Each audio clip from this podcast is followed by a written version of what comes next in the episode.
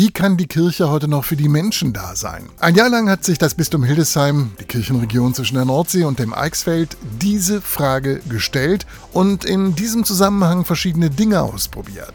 Im sogenannten Godehard-Jahr. Hier mal ein paar Beispiele. An verschiedenen Orten der Kirchenregion gab es sogenannte Solidaritätstafeln, wo Menschen verschiedener Herkunft und aus unterschiedlichen sozialen Schichten gemeinsam gegessen haben.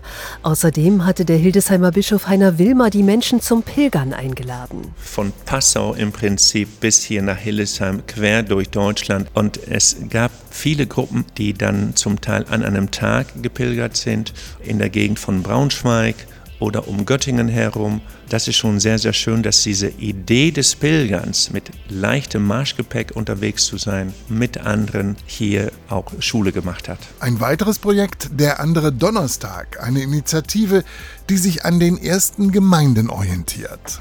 Die Jünger Jesu waren damals zusammen, sie sind in Gemeinschaft, dann zweitens, sie beten miteinander und drittens, sie essen miteinander. Und dieser Dreischritt, das ist ein Schlüssel. Und wir haben inzwischen ungefähr 30 Orte. Das ist schon richtig schön. Für den Bischof ist deshalb klar, die Kirche muss vor allem im Alltag der Menschen präsent sein. Vor allem an den großen Punkten des Lebens, wenn ein Mensch geboren wird, wenn ein Mensch bestimmte Schritte im Leben tut, in die Schule kommt, wenn er sich verliebt, wenn er heiratet, wenn ein Mensch sich fragt, was kann mein Weg sein. Auch das ist für den Bischof eine wichtige Erkenntnis dieses Jahres.